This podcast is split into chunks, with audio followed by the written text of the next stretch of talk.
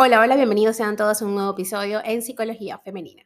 Para quienes son nuevos por acá, mi nombre es Isnaikar Blanco, soy psicólogo clínico y me especializo en la atención a mujeres, trabajando lo que es el empoderamiento, el crecimiento personal y la autogestión emocional. Y el día de hoy, como viste en el título de este episodio, vengo a hablarte sobre 10 indicadores que te ayudarán a evaluar tu autonomía. Pero primero que nada, ¿cómo se expresa nuestra autonomía? Pues bien, esta se expresa de diversas maneras en tu día a día. Resulta ser que cuanto más amplia y profunda sea tu autonomía, mayor es el sentimiento de libertad que experimentarás. Ahora bien, ¿cómo saber qué nivel de autonomía tengo? Pues bien, ahora aquí en este episodio te voy a compartir 10 indicadores que te ayudarán a poder identificar tu nivel o en qué nivel te encuentras de autonomía. Tu autonomía es uno de los bienes más preciados que puedes alcanzar. Sin ella, va a ser muy difícil para ti saber a dónde vas realmente y disfrutar del camino. Aunque no es sinónimo de libertad, está muy cerca de ese concepto. Es importante no confundir la autonomía con la autosuficiencia. Este último es un concepto que tiene que ver con una fantasía narcisista, en la que se exalta el individualismo. Una persona autónoma, por contraste, sabe que necesita de otros y encuentra la forma de gestionar esto de manera saludable.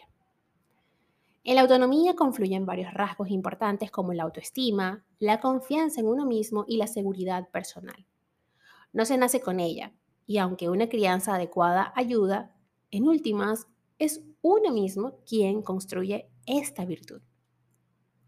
Ahora sí, ¿cuáles son esos famosos indicadores para evaluar nuestra autonomía? Pero antes de esto, o antes de ello, quisiera compartirles un pensamiento de María Díaz. Lo importante, acudiendo al símil de la cámara, es tener un buen enfoque para tener muy claro a dónde quieres dirigir tu vida.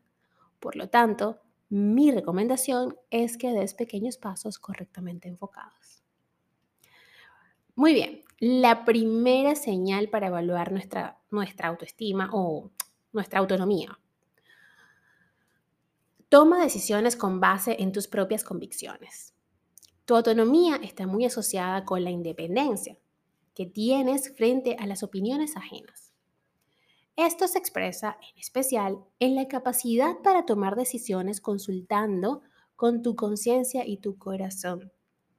No te fijas en lo que los demás piensan al respecto ni en lo que se espera de ti.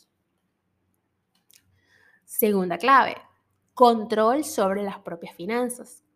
Es imposible consolidar tu autonomía sin disponer de recursos económicos que te garanticen un margen de independencia. Esto no significa tener mucho dinero, sino el necesario para sobrevivir sin ayuda de otros, a menos que te encuentres en una condición que te impida trabajar. Por lo demás, solo si solventas tus propios gastos, vives de manera autónoma. Tercera clave, la capacidad para salir de la zona de confort. Salir de nuestra zona de confort es algo que solo se permiten las personas que gozan de autonomía. El abandono voluntario de esa área de comodidad implica confianza en uno mismo. Esta última, a la vez, es una condición necesaria para actuar de manera independiente. Cuanto más autonomía tienes, menos temes a los cambios y novedades. Cuarta clave, desarrollo de redes de contactos y apoyos. Una persona autónoma eh, no es alguien aislado, egoísta o hermético. Ese aparente no necesitar de los demás suele ser la expresión de una muralla de inseguridades. Por el contrario, las personas libres establecen vínculos significativos con otros, los cultivan y los valoran. Esa interdependencia no reduce tu autonomía, sino que te nutre y te enriquece. Vamos por la quinta clave, y esta tiene que ver con disfrutar del ocio en soledad. Uno de los grandes privilegios de contar con autonomía es la posibilidad de disfrutar de muchas cosas, sin depender de alguien en particular. Salir a comer, realizar prácticas de ocio, viajar y un largo etcétera son actividades que las personas autónomas pueden hacer solas, sin que esto signifique reducir el disfrute. También logran pasar una tarde leyendo o escuchando música sean actividades agradables en las que nada falta. Vamos por la 6. Mejora continua del, o mejoría continua del propio valor profesional. Tu autonomía también se expresa en el incremento y el cultivo de los conocimientos, la destreza, las habilidades necesarias para tu profesión. Esto tiene dos objetivos, evolucionar y mejorar el potencial de empleabilidad. Es una manifestación de amor propio y de interés por aumentar los alcances del horizonte personal. Séptima clave. Negociación periódica de mejoras laborales. La autonomía también se expresa en la interacción con las personas que ocupan un lugar más elevado dentro de la jerarquía laboral. Entre otros aspectos, la búsqueda y la negociación de mejoras en el trabajo es una manifestación de independencia, de criterio y de valoración de uno mismo. Equivale a sentar precedentes sobre la propia importancia y valía dentro de una organización. La octava clave, asertividad, mi palabra favorita. Uno de los indicadores de tu autonomía. Uno de los indicadores más importantes y más visibles de tu autonomía es la asertividad.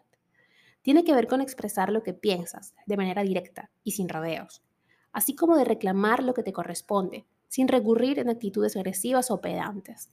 A más eh, de ser una habilidad comunicativa, está asociada a una autoestima sana. Por eso es que siempre les hago hincapié. La autoestima tiene que ver, ella se ramifica en varias mini variables y entre ellas está la asertividad. Cuando yo me quiero, cuando yo sé cuál es mi valor, definitivamente sé lo que me pertenece y sé lo que no. Sé lo que es mío y lo puedo reclamar, como dije anteriormente, o sé cuando algo no está en mí, no es mío y puedo rechazarlo, puedo alejarlo. Novena clave, no sientas culpa por tus avances y logros. Aunque resulta contradictorio, en muchas ocasiones el avance profesional o la obtención de logros generan sentimientos de culpa en algunas personas. Por ejemplo, cuando esto implica tener menos tiempo para la pareja o descuidar algunas labores de la casa. Si tienes autonomía, verás que esa culpa es innecesaria.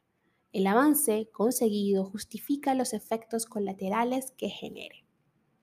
Y por último, eh, te ves a ti misma como una persona válida. Cuando tienes autonomía, te ves a ti misma como una persona que tiene valía. Tu autonomía se manifiesta muy especialmente en la opinión que tienes de ti misma.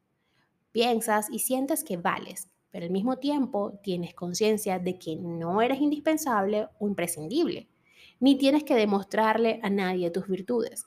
Crees en ti, sabes por qué y esto te conforta. Tu autonomía es un logro al que no llegas de la noche a la mañana. Se va construyendo con el tiempo y no se trata de un valor absoluto. Más bien tiene que ver con una condición necesaria para sentirte libre y sobre todo para reconocer lo que quieres e ir tras ello. Hasta acá el episodio de hoy, espero que lo hayas disfrutado y si ha sido así, por favor, déjamelo saber a través de mis redes sociales, en Twitter, Instagram, eh, Twitch y Clubhouse como Psiqueplenitud 11 y en TikTok como Isnaker Blanco Psicóloga. Que tengan todas y todos un hermoso día.